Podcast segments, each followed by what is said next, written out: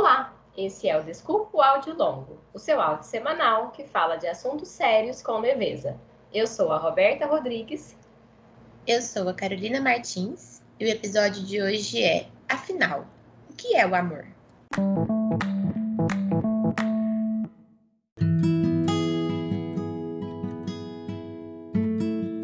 Eu te amo porque te amo. Não precisa ser amante e nem sempre sabe sê-lo. Eu te amo porque te amo. Amor é estado de graça e com amor não se paga. Amor é dado de graça, é semeado no vento, na cachoeira, no eclipse. Amor foge a dicionários e a regulamentos vários. Eu te amo porque não amo bastante ou demais a mim. Porque amor não se troca, não se conjuga nem se ama. Porque amor é amor a nada, feliz e forte em si mesmo. Amor é primo da morte, e da morte vencedor. Por mais que o matem e matam a cada instante de amor. As 100 Razões do Amor, Carlos Drummond de Andrade. Amor fraterno, amor platônico, amor romântico, amor de amigos, amor tantos em um só, um só em tantos.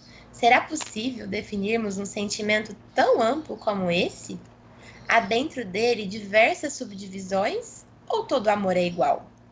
É sobre esse assunto delicado e intenso, claro e confuso, que toca em algo que todos almejamos, mas ao mesmo tempo tememos, que hoje iremos tentar nos aproximar. Vem com a gente?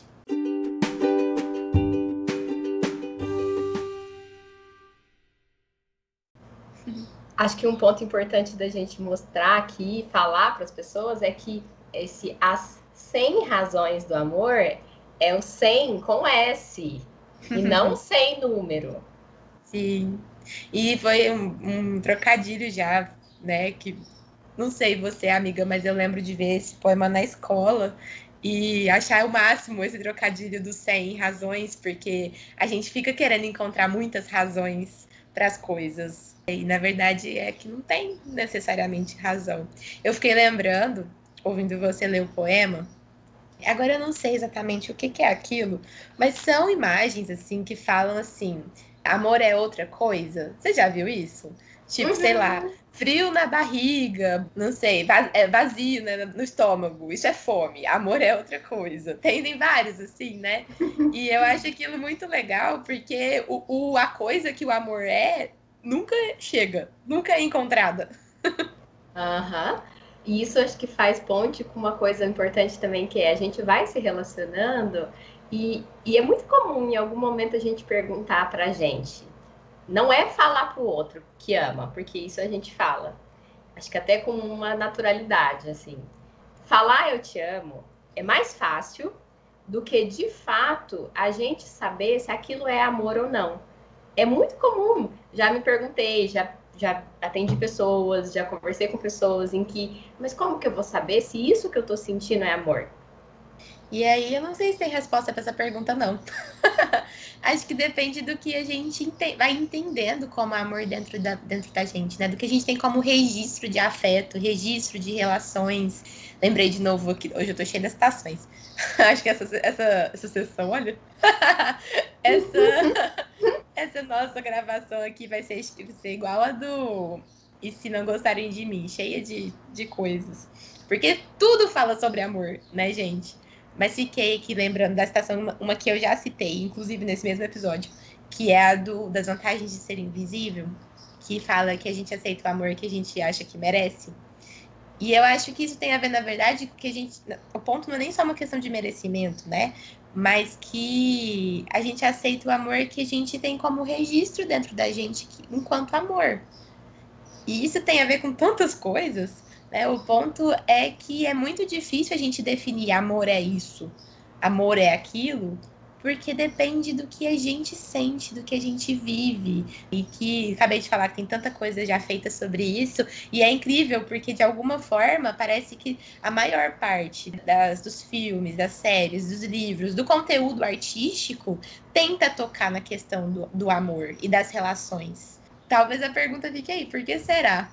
Que tudo que a gente vê, até filme de terror tem um casal romântico, envolvida ali. Amor tá em tudo quanto é lugar e em cada relação que a gente faz. Ao mesmo tempo, a gente chega perto para poder talvez tentar definir, parece que ele corre da gente. É difícil, né, definir amor. Porque acho que é isso que você está dizendo. Cada um sente de um jeito. Às vezes, é mais uma lembrança de algo gostoso que a gente teve e que às vezes a gente não consegue nem discriminar. Eu vou dar um exemplo. É, quando eu penso em Natal, sempre vem uma imagem, uma sensação, é mais uma sensação gostosa do período do Natal. É quase como se estivesse falando aí do amor, porque vem até um, um friozinho na barriga, uma coisa gostosa daquela época. Mas o que que era que era tão gostoso assim? Eu não sei dizer. É um registro, é um registro de completude, que também não sei se era perfeito. Eu não sei nem discriminar o que que era.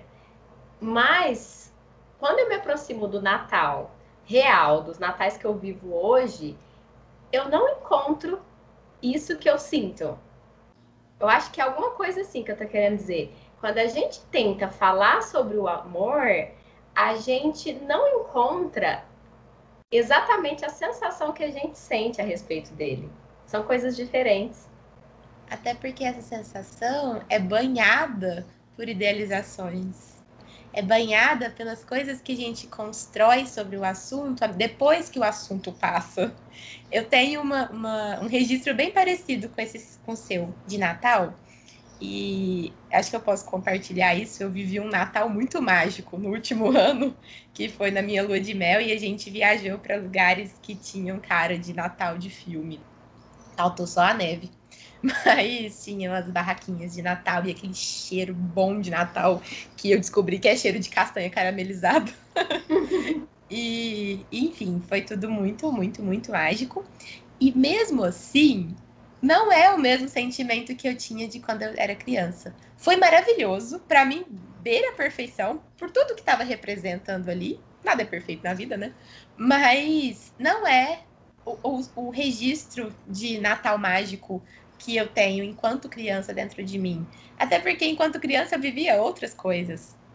É, e a gente tem que tomar um pouco de cuidado porque fica um pouco arriscado quando a gente fica tentando incessantemente buscar essa coisa que a gente tem dentro da gente, porque isso a gente não vai encontrar no amor. A gente não vai encontrar é, uma coisa completamente plena, sabe? Que pode ter acontecido em algum momento em que a gente não tinha noção do outro e que o, a relação não era construída necessariamente no, no, ceder dos dois, que a gente era só alguém que tinha que, que se construir enquanto pessoa mas não é uma coisa plena, não é só uma coisa linda e pronto. Tem outras coisas que vão se enfiando ali no meio. o que eu ia complementar é que, ao mesmo tempo, será que não é esse paraíso perdido que a gente sente, que a gente tem dentro da gente, que faz a gente se movimentar em busca de encontrar amores possíveis? Com certeza. E aí fica uma, uma conversa, né? Entre eu querer esse paraíso perdido com conseguir aproveitar o paraíso que eu encontro, né? Que não necessariamente é igual o que tem dentro de mim, o que eu queria. É essa coisa de lidar com o nosso desejo, com a nossa falta, né? com o que falta no mundo. O tempo todo, né? Porque eu lembrei do, do livro, da parte que falta. Uhum. Conforme eu fui falando isso. A, a bolinha lá no na livro, ela ia rolando em busca de encontrar coisas que pudessem preenchê-la. E ela foi percebendo que o que preenchia não era algo que ia preenchê-la, mas um movimento de procurar algo de experiências para ela, não necessariamente preenchimento. E eu acho que é bem isso, né? A gente vai buscando algo que a gente encontra, que é gostoso, que aí eu acho que a gente pode até começar a falar de um dos tipos do amor, que tem a ver mais com esse amor platônico, porque é, a gente se aproxima disso por meio da conquista, por meio do desejo de ser desejado pelo outro e de também desejar e de perce perceber esse flerte inicial que é uma delícia. E aí esse terreno em que a gente ainda pode idealizar tudo daquela pessoa e mostrar só as nossas partes mais bonitas e que a gente gosta. E é muito gostoso isso. E, e a gente encontra isso. Só que isso é um tipo de amor que não é o único. Depois a gente pode tendo é, oportunidade, se essa relação vai ficando, se estabelecendo e perdurando, de entrar em contato com outros tipos de amores que talvez não sejam tão encantados quanto esse amor platônico ou então a paixão. Sim. E o tanto que, que é mesmo um diálogo aí, né? Entre eu querer me completar, mas eu também querer cuidar desse outro que vai aparecendo ali para mim. É um diálogo entre essas coisas que eu idealizo dentro de mim e as coisas que eu realmente encontro, é uma questão muito dialógica. A gente não pode falar de amor sem falar das pessoas, mesmo falando do amor próprio. Tem uma, uma historinha que chama Como Nasceu a Alegria, do Rubem Alves, um desses livrinhos infantis do Rubem Alves serve para adulto. Que é uma florzinha que. Dá pra falar muita coisa sobre esse, essa história. Mas é uma florzinha que tinha uma pétala é, rachada. Ela nasceu com uma pétala rachada. E aí, no meio das outras flores, todas ali belas e perfeitas, ela era a, florzinha que ficava né, deixada de lado, ela era mal falada, é, as pessoas olhavam torto para ela, porque ela tinha essa pétalazinha rachada. E, e ela começou a perceber isso, porque quando ela era pequenininha, ela estava ali só com o pai dela, e o pai dela tratava ela como uma florzinha perfeita. E aí, à medida que ela foi crescendo, ela começou a perceber que não era só o olhar do pai dela que existia, que existiam outros olhares. E esses outros olhares eram olhares de julgamento. E ela começou a ficar com muita vergonha, começou a ficar murchinha e de repente ela chorou. E quando ela chorou, ela é, soltou né, a, a lágrima dela lá Deixa eu ver se eu consigo lembrar certinho como que isso foi acontecendo. Mas o ponto é que ela chorou e aí essa lágrima se juntou aos rios, se juntou à chuva, se juntou a um monte de coisas que foi, né, faz parte da história, torna a história muito linda. E de repente ela soltou um perfume, que era uma coisa que nenhuma outra flor tinha soltado. E aí começou a vir abelha, borboleta, passarinho, tudo nela porque ela era uma flor que, tá, que tinha um atrativo, que era esse perfume, mesmo com a pétalazinha rachada. E aí, a partir disso, ela começou a gostar um pouco mais dela e não se importar tanto com aquele olhar, aquele olhar de julgamento que ela encontrava nas outras flores lá, que não tinham perfume porque não, nunca tinham sentido. A história, enfim, dá para falar de várias coisas, dá pra gente ir para vários caminhos, mas o caminho que eu queria chegar aqui é que a gente depende um pouco, sim, desse olhar de um outro para a gente olhar para a gente. Não no nível máximo. Concordo que a gente tem que gostar da gente para a gente poder dar conta de viver uma relação com um outro que seja saudável, né? entra naquilo do amor que a gente acha que merece, mas se a gente, desde o princípio da nossa vida, não tem alguém que olha pra gente com esse olhar de amor que aquele pai olhou da florzinha, ou que depois que a gente consegue mostrar nossas coisas boas, alguém reconhece, existe uma necessidade de reconhecimento, fica muito difícil a gente gostar da gente também. A gente, a gente reconhecer de volta. É nisso que eu tava querendo chegar, que até nessa coisa do amor próprio, a gente tem essa coisa do diálogo com o outro, da conexão com o outro. Nós somos seres relacionais. E eu acho que é uma coisa importante da gente pensar junto aqui também, sobre essa coisa dialógica do olhar para si e olhar para o outro, e como o amor fica um pouco no meio disso. Quanta coisa! Pois é. o que eu fiquei pensando é que a complexidade maior disso tudo, que eu acho que essa história linda que você contou mostra bem, é também esse movimento dialógico, não sei se seria isso, mas a complexidade que é nós somos seres ao mesmo tempo relacionais e solitários. E um não exclui o outro. Uhum. Eles estão juntos. E isso é tão difícil, né? É tão complexo, porque se a gente precisa constantemente de um outro que reforça que a gente é uma pessoa querida, amada, que tem qualidades, não dá, quase que impossível porque a gente no dia a dia a gente não consegue isso. A gente precisa também ir introjetando um pouco esse amor do outro por nós, para a gente ir constituindo o nosso amor por nós mesmos. Mas Sim. só uma coisa ou só a outra não se sustenta. Precisa um pouquinho de cada mesmo. Acho que isso que é a questão muito, muito complexa. E aí, eu sou uma pessoa que tenho isso, essa configuração de tudo isso que a gente está falando, de solidão, de desejo de, de ser amado, de vontade de se relacionar, medo de se relacionar. Essa configuração em mim se dá de um jeito. E aí eu vou encontrar com o outro que tem essa configuração dentro de si de um outro jeito. Porque, embora sejamos seres da mesma espécie e, te, tenhamos todas essas questões em todos nós, em todos os seres humanos, cada quebra-cabeça aí é de um jeito. E é muito interessante, porque é incrível o quanto que costuma uma pessoa com outra ter buraquinhos de um quebra-cabeça ali que encaixam. E não só o encaixe no sentido de perfeito, da tampa para panela, não é disso que eu estou falando. É o encaixe do que falta. É, então, talvez o que falta para mim, eu vou encontrar uma outra pessoa que ela não tem que preenche o que me falta. Ela tem uma outra falta. Mas talvez essas duas faltas encontrem e fechem uma pecinha, uma parte desse quebra-cabeça que faça a gente batalhar ali para elaborar as dificuldades que cada um tem.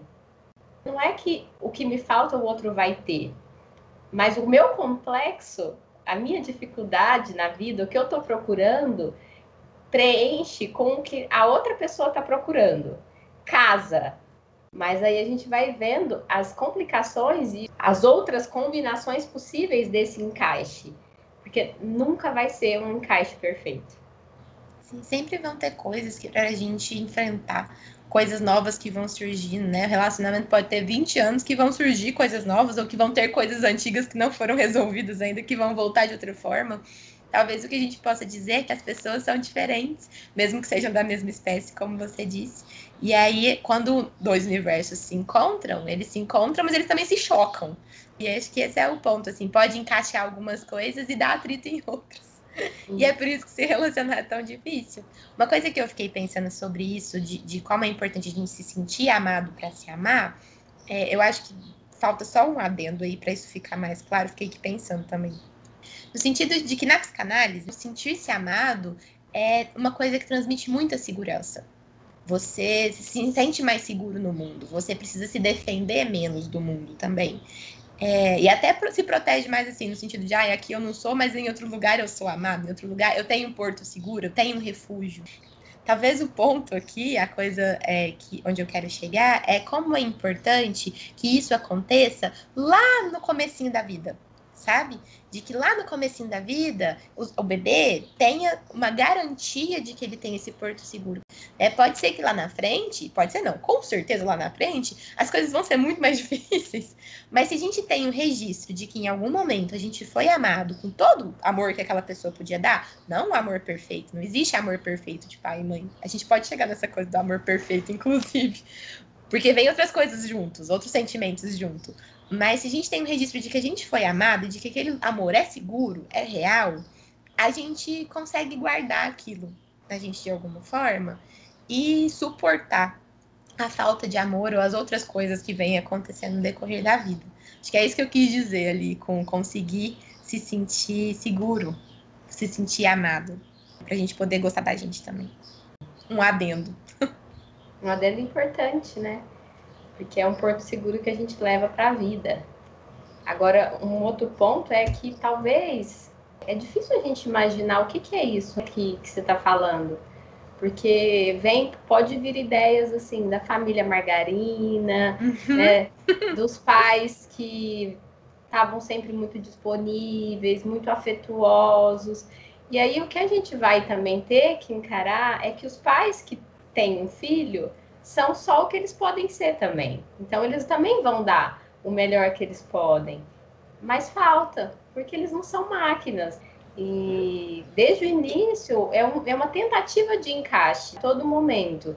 A gente fala do, do bebê, quando o bebê nasce, os primeiros meses, é, da majestade o bebê, Freud falava, né? Porque é a majestade da casa que precisa mesmo de uma ilusão de onipotência, de que o que ele precisa o pai e a mãe estando ali mais sensíveis, possa dar.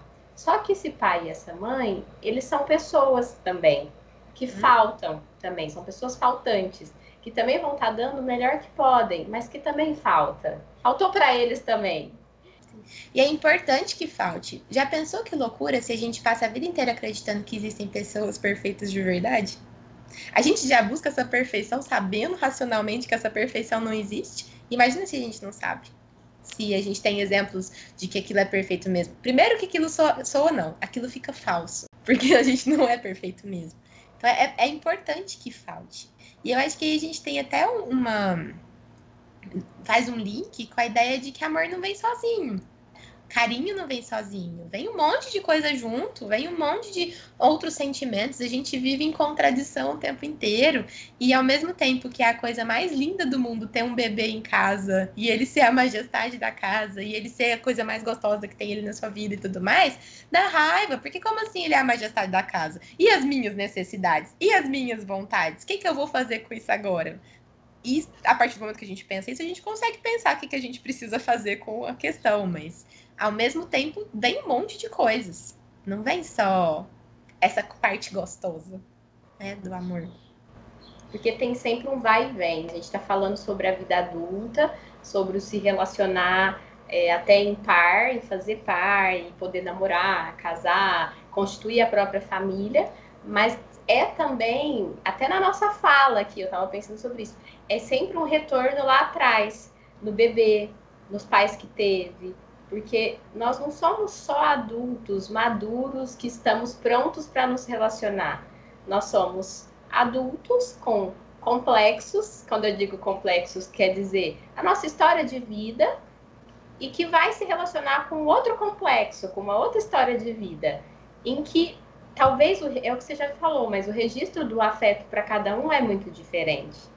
E a gente carrega isso da nossa própria família. E quando você vai encontrar um outro que carrega uma outra história, de uma outra forma de ser família, é uma equação matemática ali, muito daquelas difíceis de se resolver, porque aí o ponto vai ser tentar encontrar um outro jeito, um terceiro jeito de ser família que seja possível entre aquele, aqueles dois, aqueles dois que estão querendo se relacionar e estarem juntos.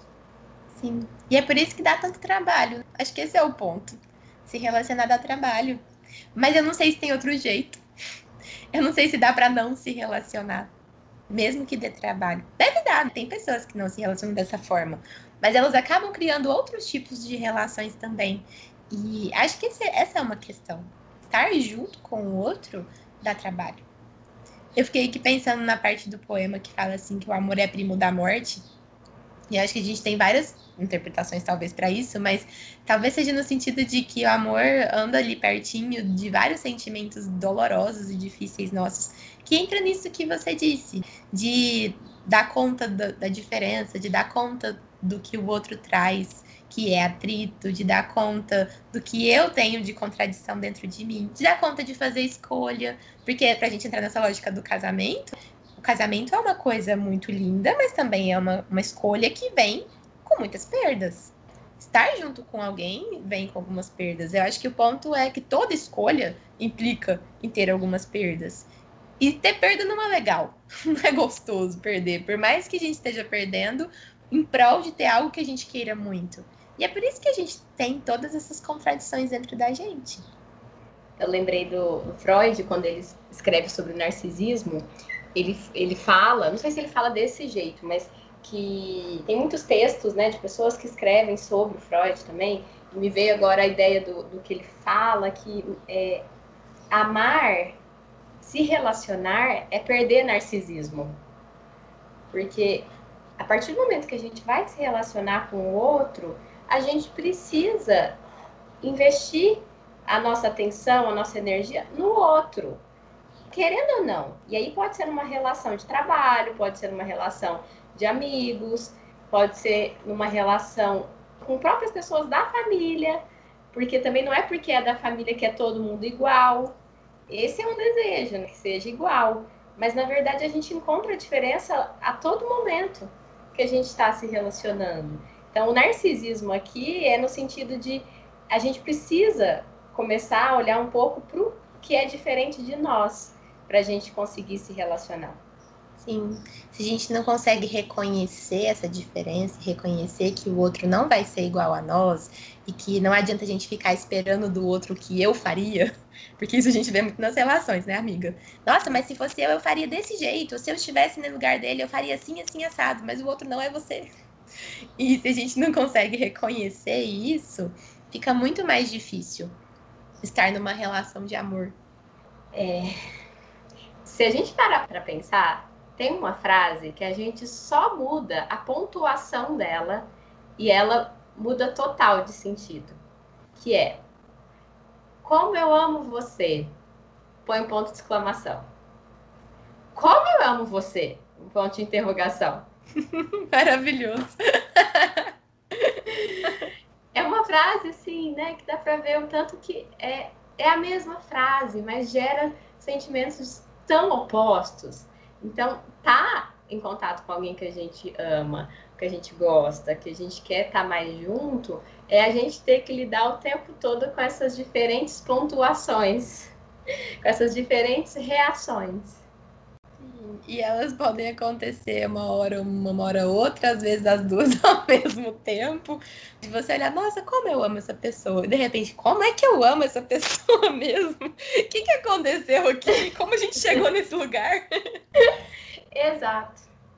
Mas isso só acontece a hora que a gente tolera passar por aquele comecinho ali do amor idealizado, da paixão que você estava falando mais cedo, e começar a encontrar os defeitos do outro de verdade. E aí, a hora que a gente tolera isso, aí a gente reconhece que o defeito existe e a gente bota um ponto de interrogação ali, se é um lugar que a gente realmente quer estar. E a gente pode escolher estar, mesmo num lugar cheio de pontos de interrogação. A gente também pode escolher ir embora. Apesar de essa ser uma escolha muito difícil de fazer. Acho que aí é um ponto, nossa, crucial que você está trazendo, porque a gente não quer olhar para o nosso lado que tem escolha. A gente espera que o outro faça a escolha por nós, que seja o outro mude por nós. Essa parte do por que, que eu amo você, né? Como eu amo você, do ponto de interrogação, é o nosso desejo de que o outro mude para ser mais parecido que a gente. E aí a gente se exime da nossa responsabilidade de que a gente pode também escolher estar tá com aquele outro, que só é daquele jeito porque não tem um outro jeito de ser, é o jeito que ele é. E é o jeito que a gente conheceu a pessoa sendo. Só que a gente vai idealizando que ela vai deixar de ser daquele jeito. E a gente idealiza que a gente também poderia ser diferente, mas a gente só é o que a gente pode ser. Aí tem uma saída, né? Uma saída possível, que é ficar, escolher ficar, apesar de. Tem uma frase que eu gosto muito, né? Que eu amo alguém apesar de. Não é eu amo alguém porque. Normalmente a gente vai ver que a gente ama alguém apesar dela ser um monte de outras coisas que a gente não gostaria de ser. Ou que a gente pode ir embora, que a gente pode sair. E aí é a gente ter que lidar com essa responsabilidade de estar tá escolhendo ficar ou sair. Exatamente. E, e como é difícil lidar com essa responsabilidade, como a gente joga sempre pro outro. Principalmente, não sei se é principalmente não, eu acho que as duas responsabilidades são difíceis. A gente bancar e falar, eu estou escolhendo ficar, eu estou escolhendo sair, apesar de que a gente não pode generalizar e a gente vai chegar em relações em que essa escolha fica um pouco mais difícil. Acho que a gente não falou isso no começo, mas esse é um episódio que inaugura uma série de episódios sobre esse assunto das nossas relações. Mas ainda assim, dentro de, de uma lógica em que as duas pessoas estão relativamente saudáveis, mesmo com os defeitos delas, é muito difícil bancar o eu não quero ficar mais aqui. Talvez porque, se a gente ouvisse isso do outro, fosse doer muito. Escutar alguém falar eu não quero mais ficar com você é avassalador machuca.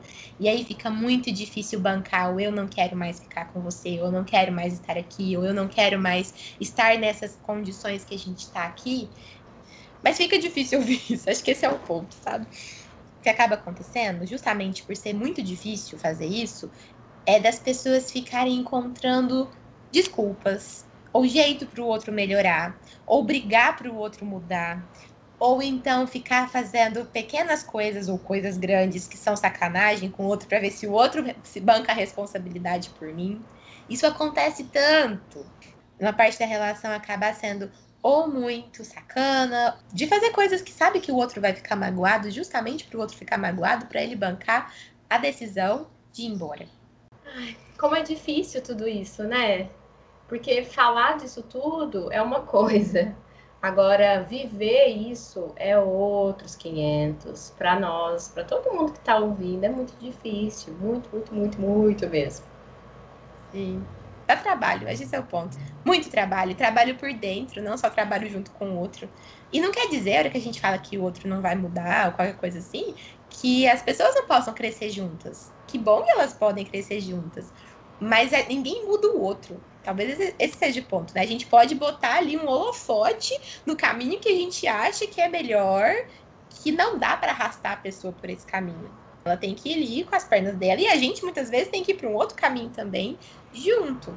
Mas a gente não arrasta. É, a gente precisa lembrar que a gente não é objeto.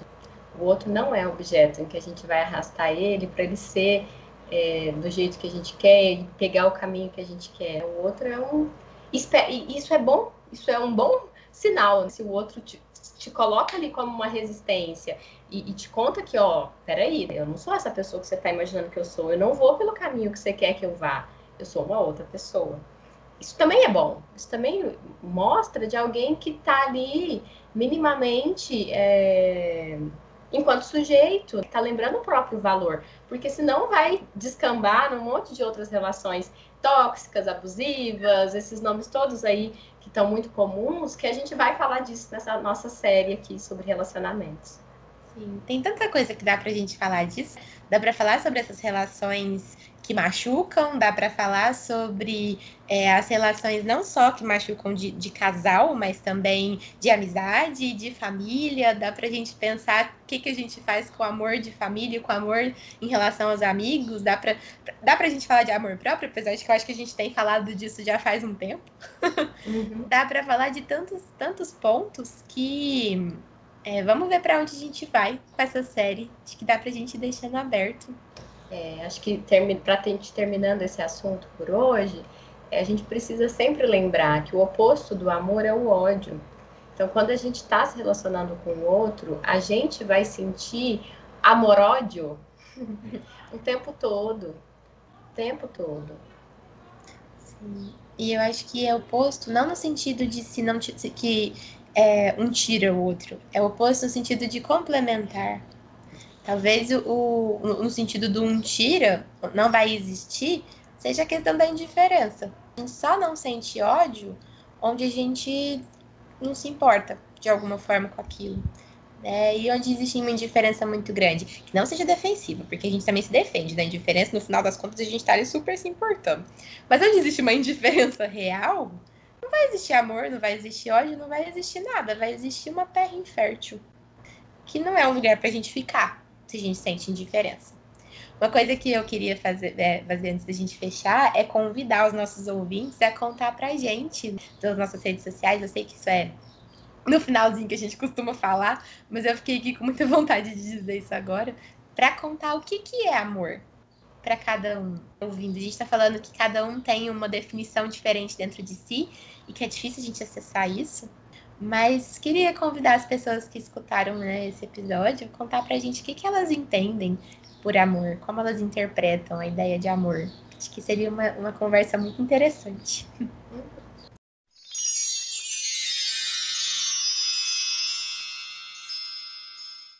Bora pra caixa de Pandora? Bora. E aí, amiga, o que, que você indica pra gente sobre esse assunto? Ó, tem uma série na Amazon Prime que chama Modern Love, que ela é muito genial, é muito bom. São episódios que não conversam entre si, são episódios é, aleatórios, individuais. É, individuais, em que a história começa no episódio finaliza, e depois tem outros personagens em outra história, em outro episódio que vai falando sobre todos os tipos de amor, os tipos de desamor, os, trabalhos para poder manter um amor. É uma série muito gostosa, tem tudo a ver com o que a gente está falando. Vale muito, muito, muito a pena assistir essa série. Não Sim. vou dar spoiler, não.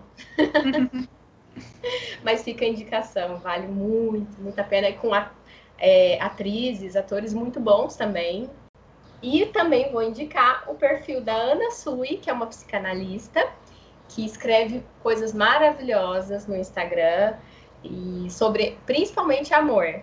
Ela fala muito das, das várias facetas do amor, de amores de casais, mas o amor em relação ao pai, à mãe, ao narcisismo, tudo isso que a gente conversou hoje. E ela escreve muito sobre psicanálise de um jeito acessível, né? Que não precisa ser só da área para poder entender. E ela se debruça, se dedica muito no amor. Ela escreve poemas, então vale muito a pena seguir o perfil dela no Instagram. Essas são as minhas indicações hoje. E as suas, Carol? Ah, eu só vou fazer um, um, comentário antes de indicar as minhas coisas. Suas indicações são maravilhosas. É, amo as duas. Queria que todo mundo assistisse Modern Love mesmo, porque é, é muito bacana para pensar tudo isso que a gente está conversando e as várias formas de, de amor que vão existindo, né? É, eu queria fazer duas indicações de dois contrapontos do amor, como a gente veio falando aí no decorrer do episódio, que são dois filmes estão disponíveis na Netflix. Um deles é um filme muito lindo, emocionante, de chorar muito no final, que chama Diário de uma Paixão, que eu vi quando era adolescente, então acho que tem ainda essa questão assim do, de como ele ficou marcado em mim. Mas eu vi depois de novo, depois de adulto, e continuei achando bonito. E acho que ele é legal por trazer um pouco dessa coisa do tolerar o outro ser diferente, tolerar a parte ruim do outro também. E vale muito a pena assistir Diário de uma Paixão. Essa é a parte linda do amor. E eu pensei num outro filme um pouco mais recente que chama História de um Casamento, também na Netflix, que tem dois atores que eu gosto muito também atuando nele e que vai falar um pouco sobre como é o amor quando o amor acaba. E acho que dá para fazer um pouco de link com o que a gente vai conversar a partir de agora também.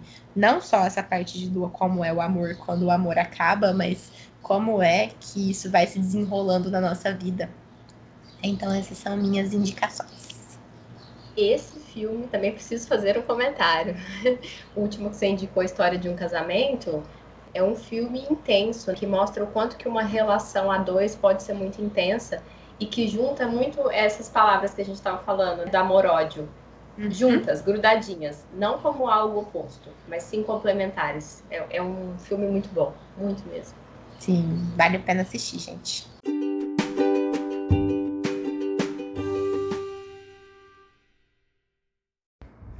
A gente gostaria de agradecer muito vocês que participaram nas nossas enquetes e caixinhas de pergunta no Instagram, no arroba Desculpa o Áudio Longo, essa última semana.